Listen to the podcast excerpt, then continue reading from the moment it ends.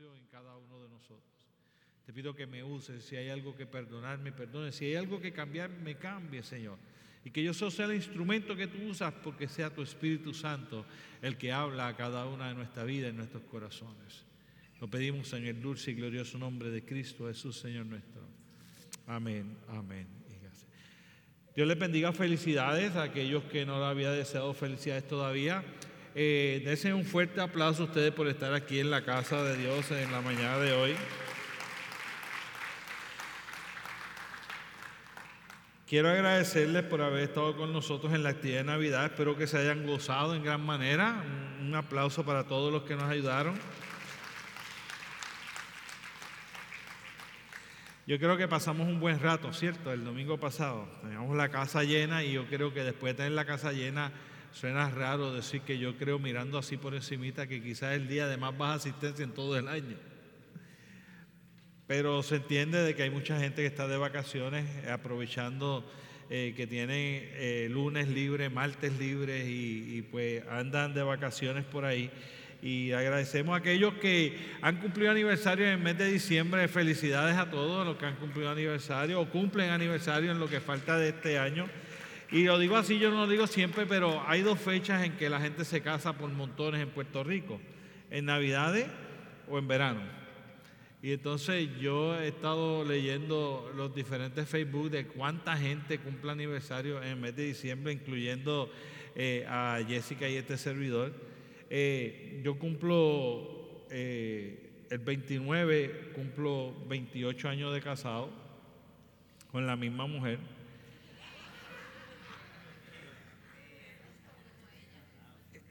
Me ha salido muy buena ha sido espectacular el tiempo que hemos pasado juntos. Yo espero que usted también esté pasando un hermoso tiempo con su, con su esposa, que, que sea de bendición con su esposo, ¿no? dependiendo del caso que sea. Espero que el Señor esté bendiciendo cada uno de sus hogares y cada una de sus familias. Eh, durante los últimos domingos habíamos tocado un tema que se llama Vale la pena, ¿cierto? Y entonces hoy vamos a dar un giro completamente diferente y vamos a tocar un tema de, que se llama riesgos innecesarios. Y yo no sé si usted, eh, si usted era como yo o no, pero yo tomé miles de riesgos completamente innecesarios. Y posiblemente usted en su juventud tomó montones de riesgos innecesarios y todavía en su vida adulta toma riesgos innecesarios. Y quizás si usted está en la juventud está tomando riesgos innecesarios. Son divertidos, no me arrepiento haberlos tomado, pero agradezco a Dios profundamente que me haya librado. Porque yo, yo de verdad hacía cosas como que no tienen mucho sentido, ¿no?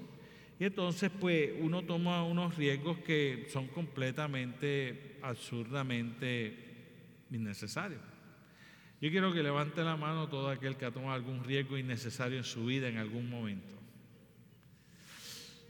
Lo mejor del caso que tiene es que cuando usted los toma, si los toma en la juventud, usted no, si usted es joven y está aquí presente, los jóvenes que están aquí presentes, quiero decirle esto, ustedes están tomando unos riesgos innecesarios que ustedes ni tienen idea que son riesgos, ni tienen idea que son innecesarios. Eso, eso lo vas a ver más adelante en la vida. ¿eh? Ahora mismo son aventuras, ¿cierto? Pues uno, yo quiero compartir con ustedes uno de esos riesgos innecesarios que yo tomé en mi vida, que, todavía pienso por qué. Pero yo no sé si, si, usted hizo esto, debe haber dos o tres por ahí que trepaban palos como yo. Este, pero, pero cuando yo era muchachito, nosotros vivíamos en una urbanización que se llamaba Jardines de Arecibo, y entonces las calles no eran flat, era como una lomita. Entonces, pues usted sabe que las casas tienen, qué sé yo, que un, un patio entre, al lado de la casa y al otro lado de la casa, y las casas iban pues bajando. Entonces, la, la, diversión mía era con algunos de mis amigos fastidiarle la vida a los residentes de la casa. Porque nosotros nos íbamos y nos enganchábamos en el techo de la primera casa. Y entonces nos parábamos en el extremo del techo y empezábamos a correr y brincábamos de un techo al otro, fácil en el aire, ¡ah! ¡pum! Y caíamos en el segundo techo y seguíamos corriendo. ¡pum! Caíamos en el tercer techo. Éramos dos o tres, así que cuando caíamos toda la casa temblaba, eh, la, eh, la gente de afuera empezaba a salir. Mira, Pipe, no puedo decirte esas cosas que nos decían. Usted tiene que entender que ellos tienen el altar, no son palabras apropiadas para la casa de Dios, porque todos nos iban insultando hasta que nosotros llegábamos a la última casa y cuando llegábamos a la última casa brincábamos del techo de la casa a caer en el patio, a brincar la verja para salir corriendo para que los vecinos no nos cogieran.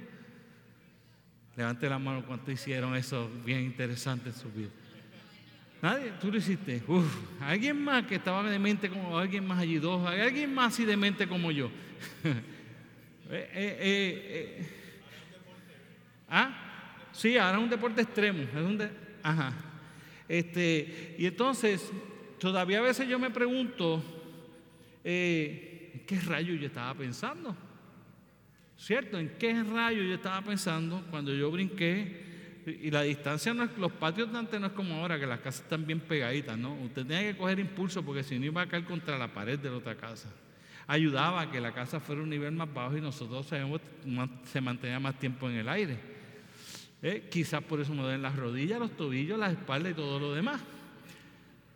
Pero así somos nosotros, tomamos riesgos innecesarios y la mayor parte de las veces no estamos evaluando las consecuencias que esos riesgos pueden tener y ni siquiera a veces los vemos como un riesgo, a veces ni siquiera los consideramos innecesarios. Y yo creo que eh, el ser humano con relación a Dios también toma riesgos innecesarios. Y hay tres riesgos que yo creo que nosotros tomamos completamente innecesarios, que nosotros no deberíamos tener que tomar y si no los tomáramos nos evitaríamos este, un montón de consecuencias. El primero te quiero llevar al libro de Génesis.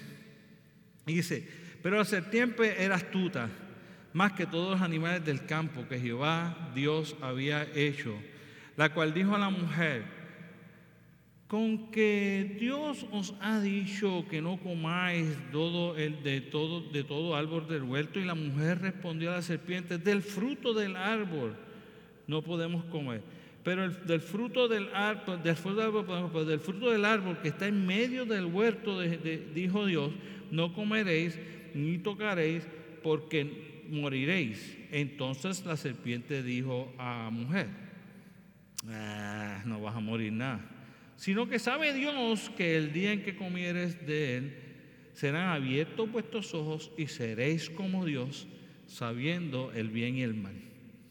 Y dijo la mujer que el árbol era bueno para comer y dijo, vio que era agradable a los ojos y el árbol codiciable para alcanzar la sabiduría y tomó del fruto y comió y dio también a su marido, el cual comió así como ella. Ahora, uno lee ese pasaje y puede ver, de el diablo es un puerco. Bueno, sí, ¿verdad? Pero el diablo no decidió, ¿cierto? ¿Decidió quién? Decidió eh, la mujer.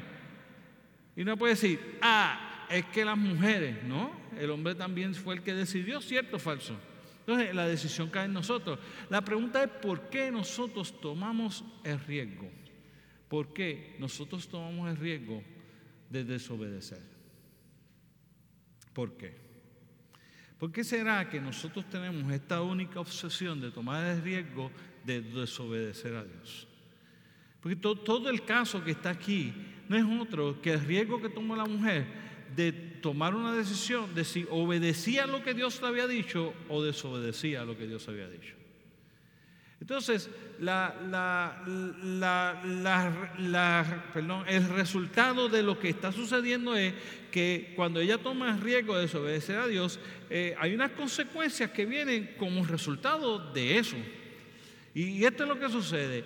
¿Acaso el diablo mintió cuando dijo que el hombre sabría, entonces sería igual a Dios en el sentido de que sabría el bien y el mal? No, el diablo no mintió. Es verdad. Los ojos fueron abiertos y el hombre empezó a saber que era el bien y el mal. De hecho, cuando Dios establece la primera conversación con el hombre después de este evento, le dice, ¿cómo sabes tú que estás desnudo? ¿Acaso comiste? Porque la realidad del caso es que ahora nosotros somos igual a Dios en el sentido de saber cuál es el bien y el mal. La serpiente no mintió en esa parte. La serpiente dijo la verdad.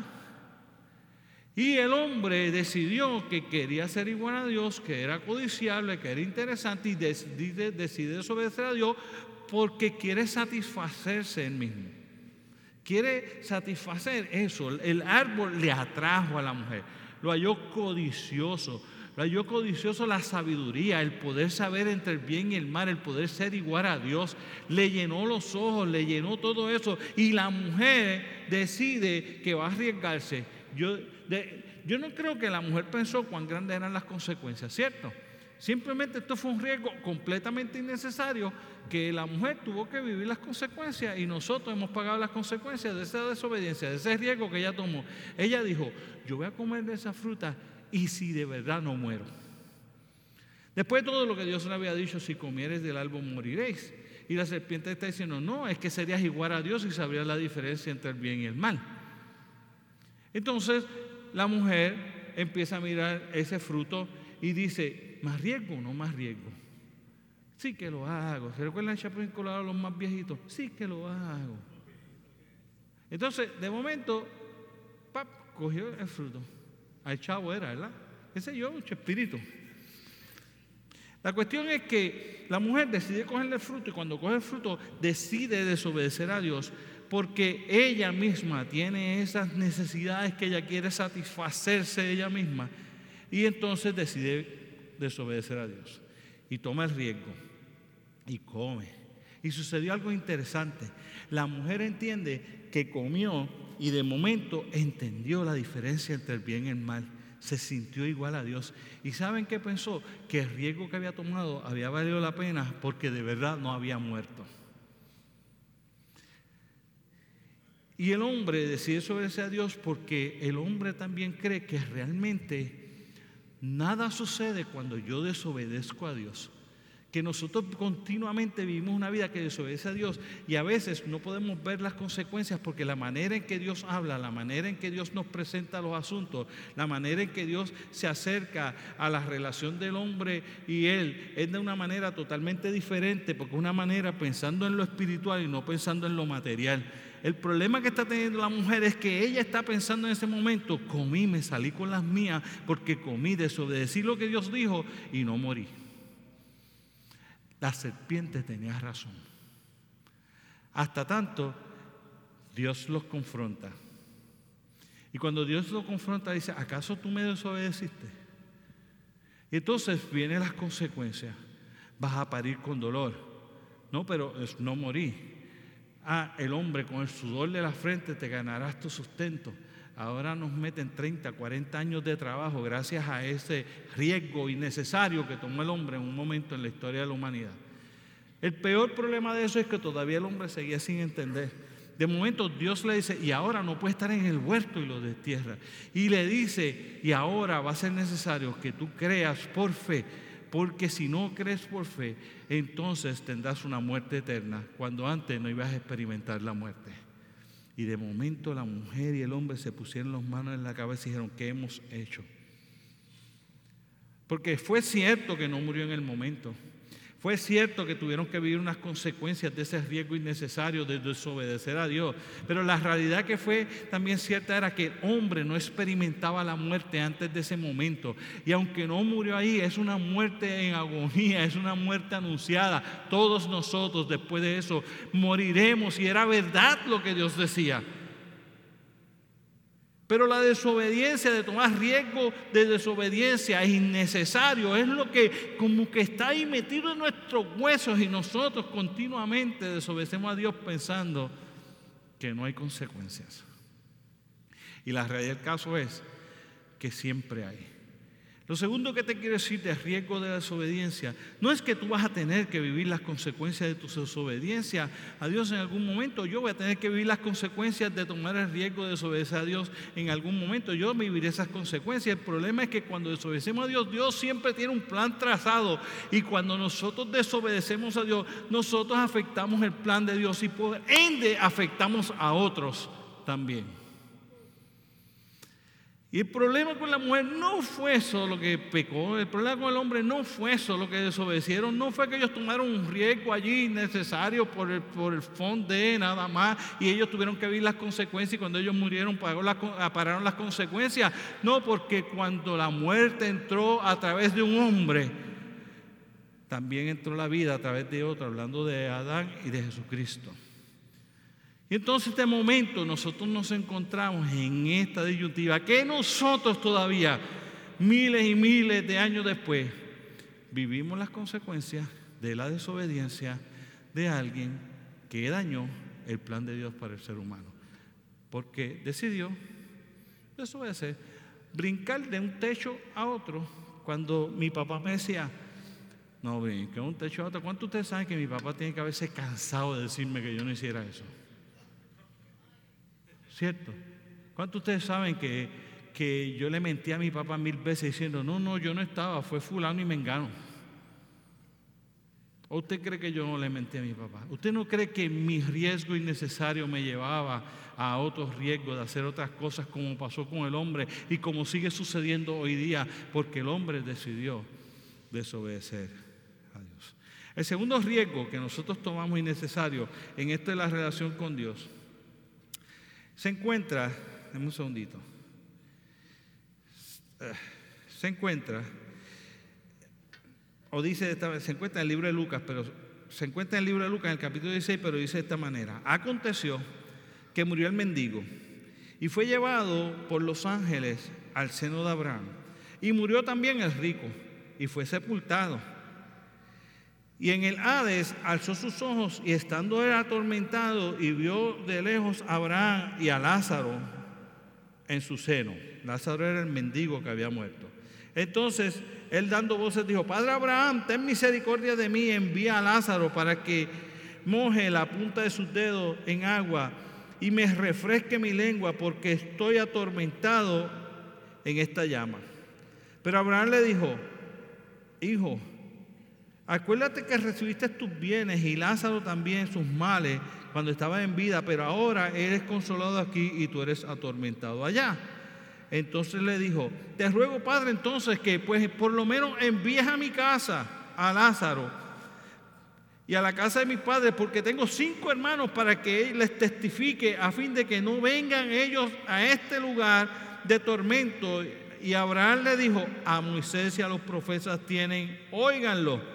Mas Abraham le dijo, si no oyen a Moisés y a los profetas, tampoco se persuadirán aunque alguno se levante de entre los muertos. El segundo riesgo que nosotros tomamos es, no queremos escuchar la voz de Dios. Nosotros no queremos escuchar cuando Dios usa gente para hablarnos y nosotros poder tomar decisiones fundamentadas en lo que Dios nos deja saber a través de sus siervos. Y nosotros tomamos el riesgo de decidir qué quiero escuchar de Dios y qué no quiero escuchar de Dios. No solo es que tomamos el riesgo de desobedecer a Dios, es que tomamos el riesgo de no escuchar a Dios. No escuchar a la gente que Dios usa para hablarnos, para guiarnos, para dirigirnos. A, mí alguien me pregunta, yo, he dado yo di mil tumbos, yo he dado mil tumbos en esta vida. Mil. Yo estaba hablando con una persona, cómo mi vida ha sido así. Mi vida no fue una línea recta. Por ejemplo, en el área educativa. Yo, estudié como seis cosas. No porque a mí me gusta estudiar, sino porque todo lo que empezaba no me gustaba. Y fui así. La vida de mi hermano en el área educativa fue una línea recta. Él dijo, yo quiero estudiar esto, yo quiero hacer esto. Y fue por ahí para abajo, estudió, entró a la escuela superior, estudió administración de empresas en escuela superior, estudió bachillerato en contabilidad, estudió su maestría en contabilidad y todo lo que hizo fue, yo me metí por ese canal ahí y fue desde chiquito, eso era lo que quería. La mía era...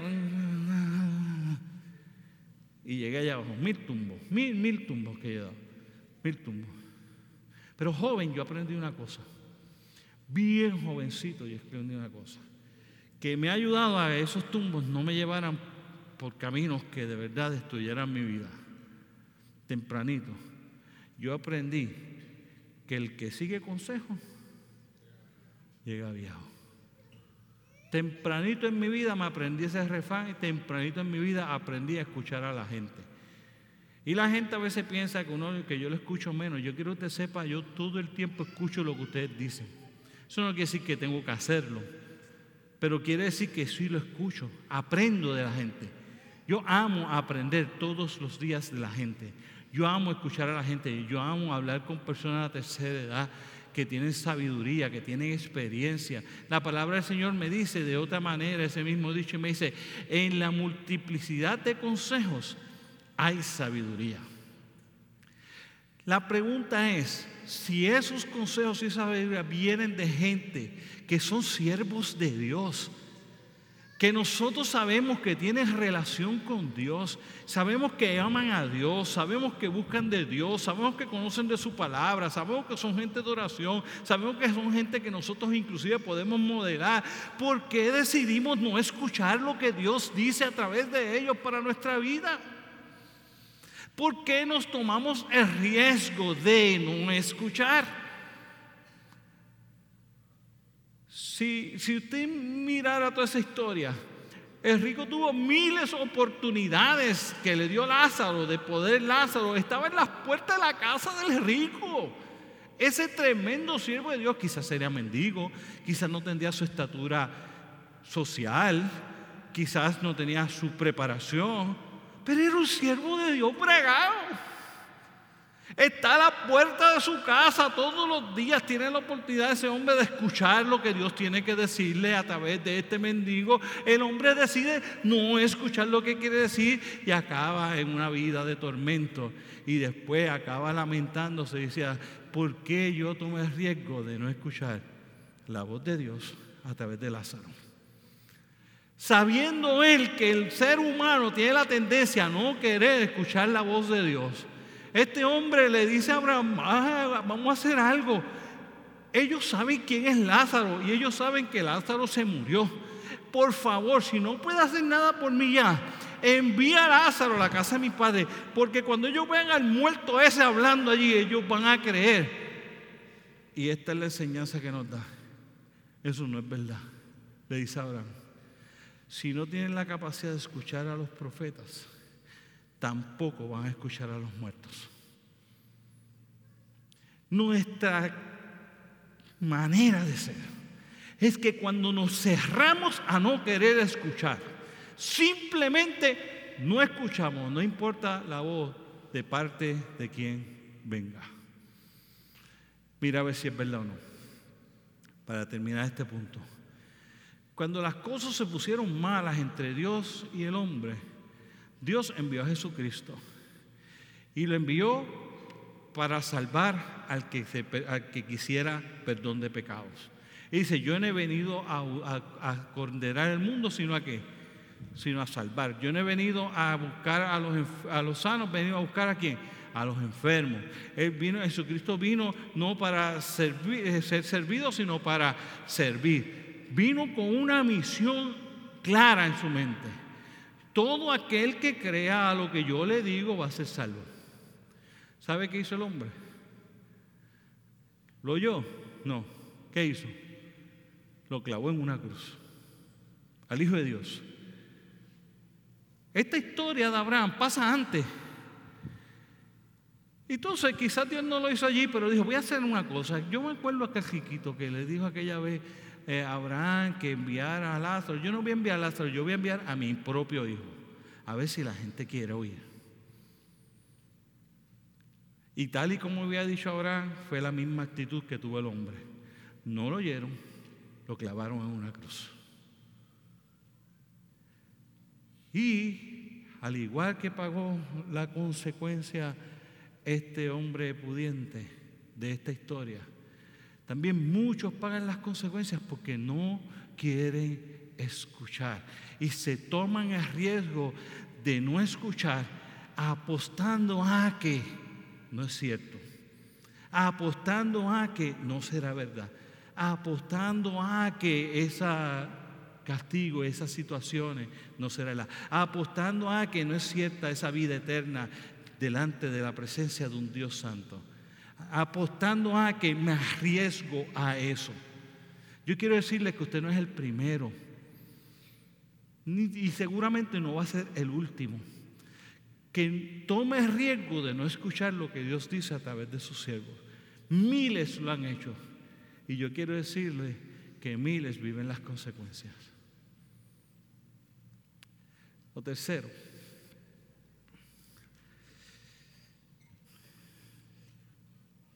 Se cuenta un libro a mí interesante porque yo digo, este tipo sí estaba pasado. Pero dice en el libro de Jonás, de la siguiente manera. Vino palabra de Jehová Jonás, hijo de Amitaí, diciendo, levántate y ve a Nínive, a aquella gran ciudad, pregona contra ella, porque ha subido su maldad delante de mí. Y Jonás se levantó para oír de la presencia de Jehová Tarsis y descendió a Jope y halló una nave que partía hacia Tarsis y pagando su pasaje entró en aquella para irse lejos de, para irse con ellos a Tarsis, lejos de la presencia de Jehová. Brinco un par de versículos y vamos al versículo 5 y dice, y los marineros tuvieron miedo y cada uno clamaba a, su Dios y echaron al mar los enseres que habían en la nave para descargarla de ellos porque Jonás había bajado al interior de la nave y se había echado a dormir y el, y el, y el patrón de la nave se acercó y le dijo, ¿qué tienes dormilón? Levántate y clama a tu Dios. Quizás Él tendrá compasión de nosotros y no pereceremos. Brinco un par de versículos más adelante y dice así en versículo 9. Y les dijo, respondió, soy hebreo y temo a Jehová, Dios de los, cielos. Oiga, escuche esto. Este hombre es profeta de Dios. Este hombre está huyendo de la presencia de Dios. Si usted mira el mapa, va en dirección opuesta a donde Dios lo mandó. Y cuando están preguntando, dice, yo soy hebreo y yo temo a Dios. De verdad, en serio. No, como que no cae lo que está diciendo, ¿cierto?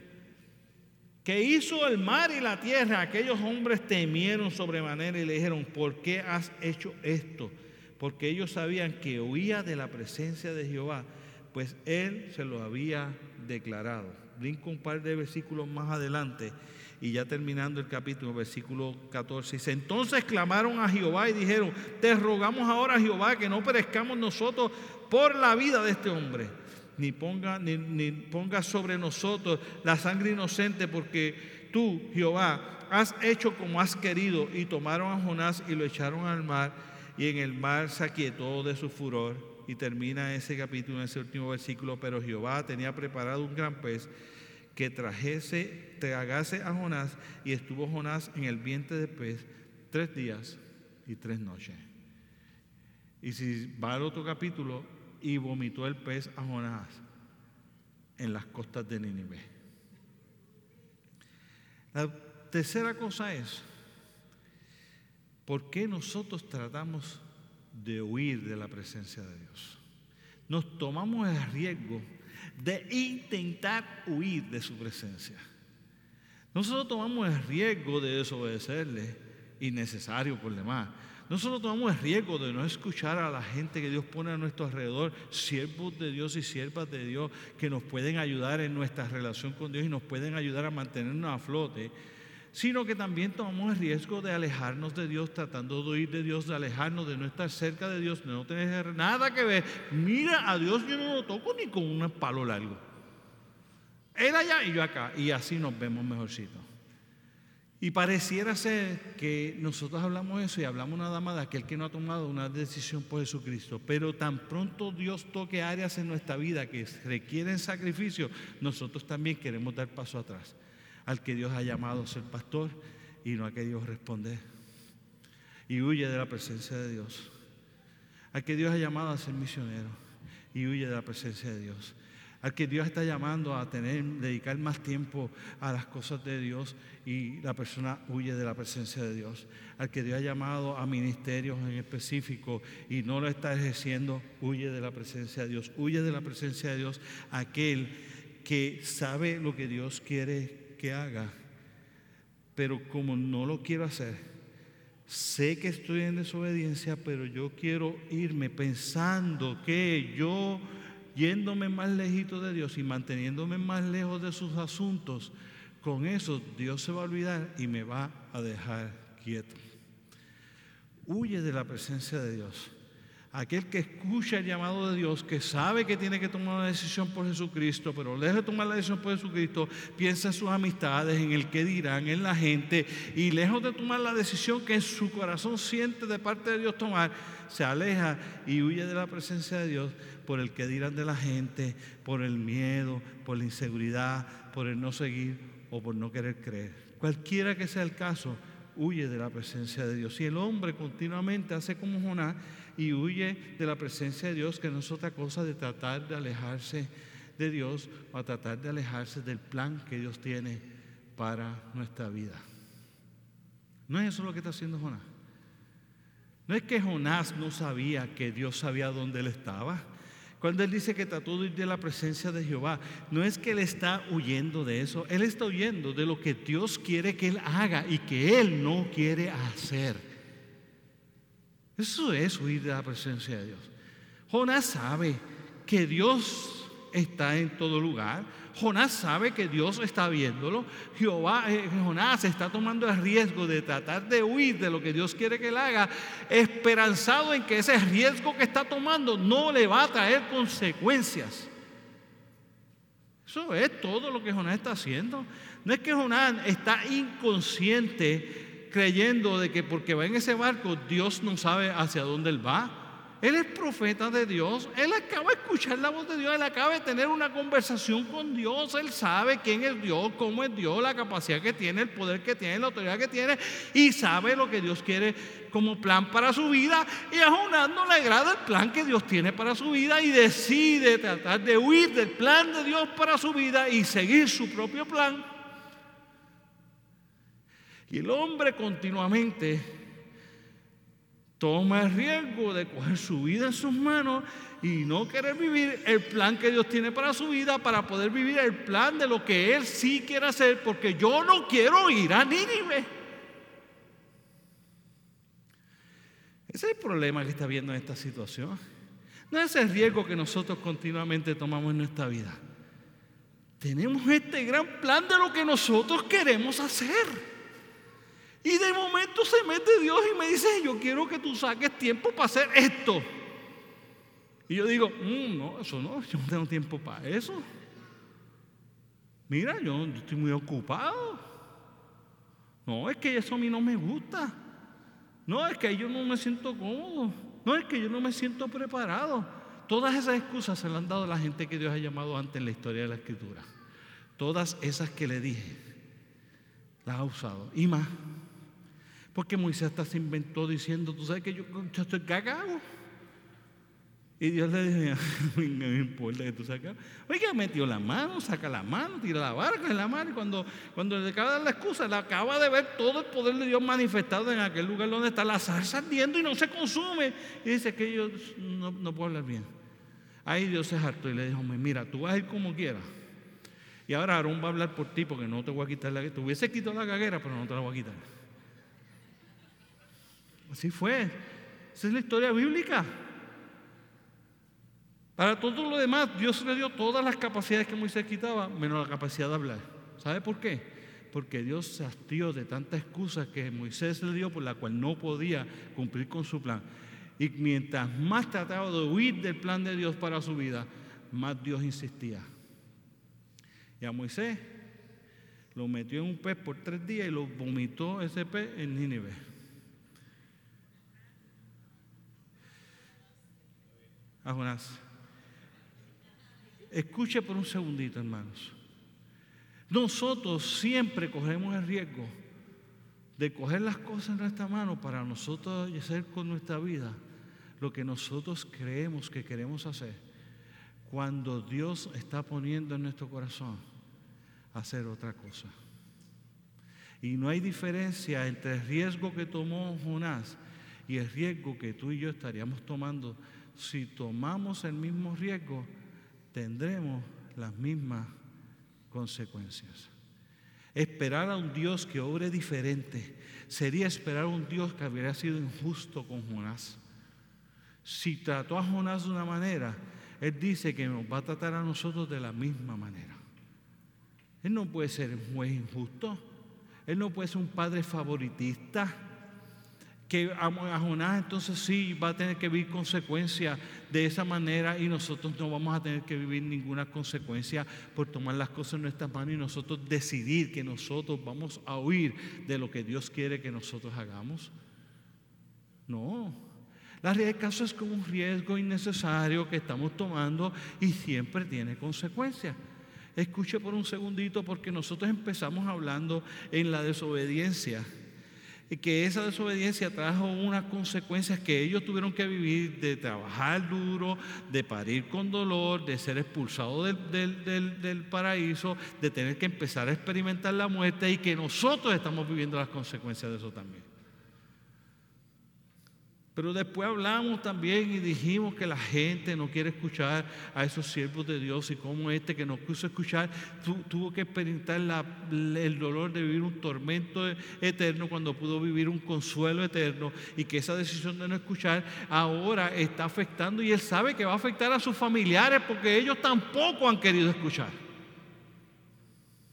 Y ahora nos encontramos con Jonás y Jonás está en este momento y, Dios como que el caso de Jonás dijo, no, párate un momento porque aquí la consecuencia es más grande todavía. Párate un momento, Jonás. Tú vas ahí porque si no, yo tengo que destruir a Nínive y yo no lo quiero destruir.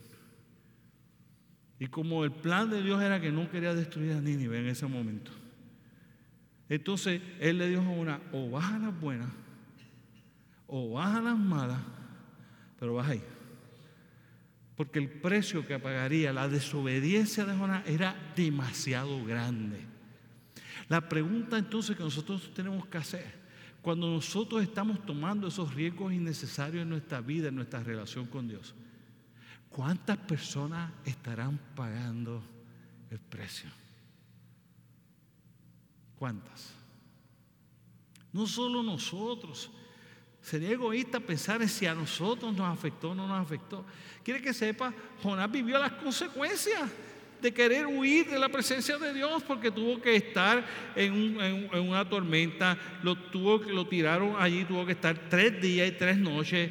Oiga, dentro de un pez, usted sabe lo que como apestaba Jonás cuando salió y después salir vomitado. Usted sabe lo apeste que tenía que tener Jonás. Yo supongo que cuando Dios le dijo, ven y ahora le dijo, pero párate un momento ahí, vamos a darte una buena lavada, porque la verdad es que tú apestas a, una, nadie se va a querer convertir. Y si no hizo eso, pues no sé, la gente se caería cuando Jonás caminaba y no era por la unción.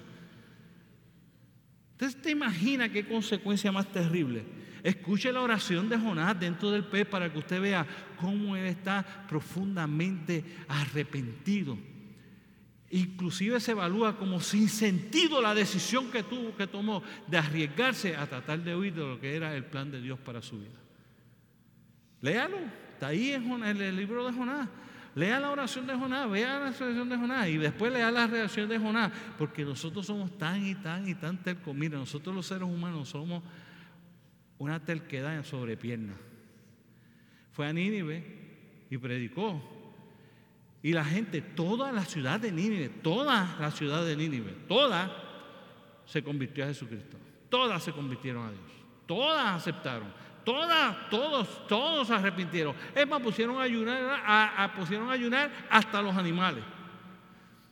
Todo el mundo, hasta los animales, se arrepintieron. Todos con la predicación de Jonás.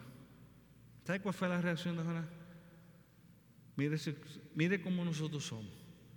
Jonás tomó otro riesgo innecesario y dice, se molestó con Dios. ¿Por qué no te puedes molestar por haber, salvado toda una nación? Porque Dios te ha usado poderosamente para que toda una... Si Dios me usara a mí para que todo Puerto Rico se convirtiera, para que Vega Baja completo, me hago Puerto Rico, Vega Baja completo, entregara su corazón a Jesucristo, yo estaría que brinco en una pata. No, él no, él no. Él estaba molesto con Dios porque los había perdonado. Los riesgos que nosotros tomamos no solo tienen consecuencias para nuestra vida, toman consecuencias en los que nos rodean. Y yo quiero invitarte en esta mañana a que tú evalúes si vas a seguir brincando de un techo a otro, como brincaba yo en mis años de juventud o de adolescencia, y corriendo y brincando como si no estuviera pasando nada. Porque cada vez que yo caía en aquel techo, las consecuencias las vivían los que estaban dentro de la casa también. No solo yo. Con mis dolores, mis achaques. No solo yo puse mi riesgo, mi vida en riesgo de muerte, sino que causé estrés, tensión, mal humor, afecté familias completas que vivían bajo ese techo, que yo caía haciendo un ruido tremendo cada vez que caía, un ruido tremendo cada vez que te veía, sin que a mí me importara, porque yo había logrado mi meta, yo había tomado el riesgo y creía que no habían consecuencias. Y yo quiero que hoy sea un día en que tú reflexionas. ¿Cuáles de esos, si alguno, cuáles de otros muchos riesgos nosotros tomamos en nuestra relación con Dios? En que nosotros damos un paso atrás y no obedecemos. En que nosotros damos un paso atrás y no queremos escuchar. En que nosotros damos un paso atrás y no queremos cumplir con el plan que Él tiene para nosotros. Y si tú vives alguno de ellos, u otro de los que aparecen en la escritura. Yo podía predicar una serie de montones de mensajes de la cantidad de riesgo que nosotros tomamos. Son los tres que Dios puso en mi corazón. Yo quiero invitarte a que tú, antes de que este año termine, tú evalúes y le digas, ¿sabes qué, Señor? Que yo voy a dejar de brincar de techo en techo. Pues yo quiero que la gente deje de vivir las consecuencias de los riesgos que yo estoy tomando en mi relación contigo. ¿Sabe qué, Señor? Yo voy a dejar de brincar de techo en techo porque va a llegar el día en que no voy a llegar al otro techo. Va a llegar el día en que no voy a llegar. Y voy a tener que vivir las consecuencias. Posiblemente hasta una muerte eterna. Y yo no quiero hacer eso. ¿Sabe qué, Señor? Yo voy a dejar, yo voy a tomar la decisión de vivir en menos riesgo en esta relación contigo. A dejar de brincar de techo en techo porque va a llegar el día en que yo voy a vivir unas consecuencias en esta vida que son el resultado de yo no estar viviendo como tú quieres que yo viva.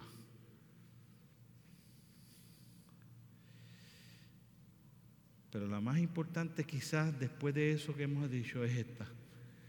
Yo voy a dejar de tomar esos riesgos porque hay otros que están tomando esos riesgos y yo tengo que poder influenciar en la vida de ellos para que ellos también dejen de tomarlos.